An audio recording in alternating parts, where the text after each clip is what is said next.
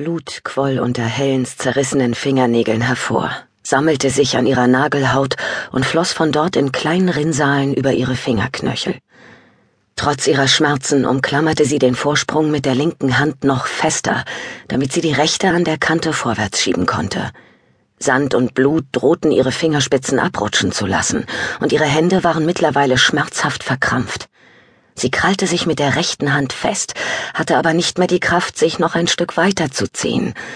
Mit einem Keuchen rutschte Helen wieder zurück und hing nur noch mit einer Hand am Sims. Das Beet mit den toten Blumen sechs Stockwerke unter ihr war mit moosigen Ziegelsteinen und Dachschindeln übersät, die von der baufälligen Villa abgestürzt und unten zerschellt waren. Auch ohne hinunterzusehen, wusste sie, was ihr passieren würde, wenn sie an diesem bröckelnden Fenstersims den Halt verlor. Noch einmal versuchte sie, ein Bein auf Sims hochzuschwingen, aber je mehr sie strampelte, desto unsicherer wurde ihr Griff.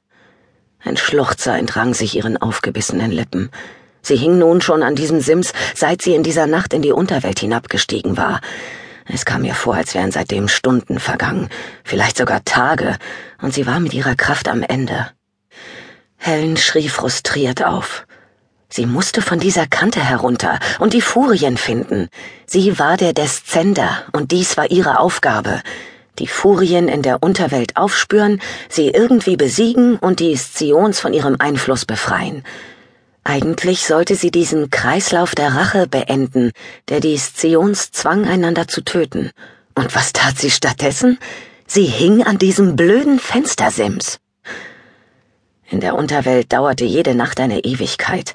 Sie musste diese Nacht so schnell wie möglich beenden und dann in einer neuen Ewigkeit einen weiteren, hoffentlich erfolgreicheren Versuch starten.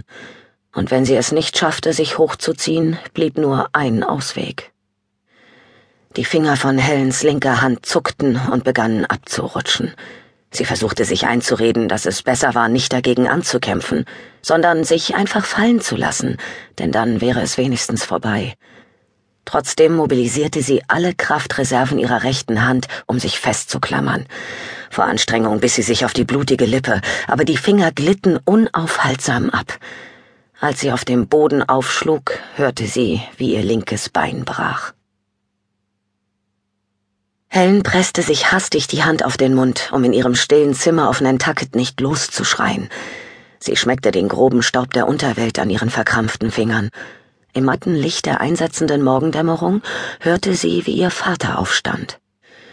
Zum Glück schien er nichts mitbekommen zu haben, denn er ging schließlich nach unten, um das Frühstück vorzubereiten, wie sonst auch. Helen blieb im Bett, zitterte wegen des gebrochenen Beins und der gezerrten Muskeln und wartete darauf, dass sich ihr Körper selbst heilte. Tränen rannen ihr übers Gesicht und hinterließen heiße Spuren auf ihrer kalten Haut. Es war eiskalt in ihrem Zimmer. Aus Erfahrung wusste Helen, dass sie etwas essen musste, um die Heilung abzuschließen, aber mit einem gebrochenen Bein konnte sie nicht nach unten gehen. Also zwang sie sich, ruhig liegen zu bleiben und zu warten. Es war nur eine Frage der Zeit, bis sie sich wieder bewegen konnte. Bis es soweit war, würde sie liegen bleiben und behaupten, sie hätte verschlafen.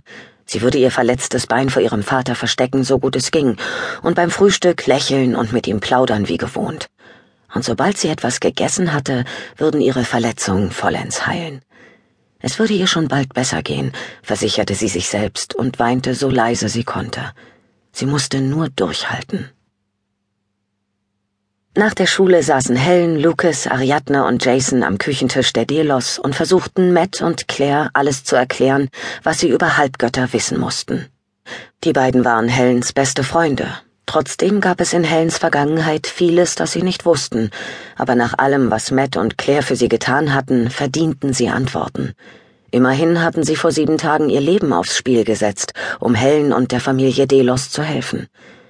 Sieben Tage erst, dachte Helen und zählte sie an den Fingern ab, um sich zu vergewissern, dass es stimmte. Nach dieser ganzen Zeit in der Unterwelt kommt es mir eher vor wie sieben Wochen.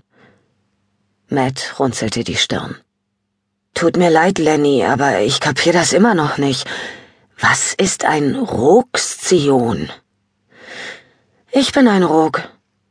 Helen war einen Moment lang in ihre eigenen Gedanken vertieft gewesen und versuchte nun wieder in die Unterhaltung zurückzufinden.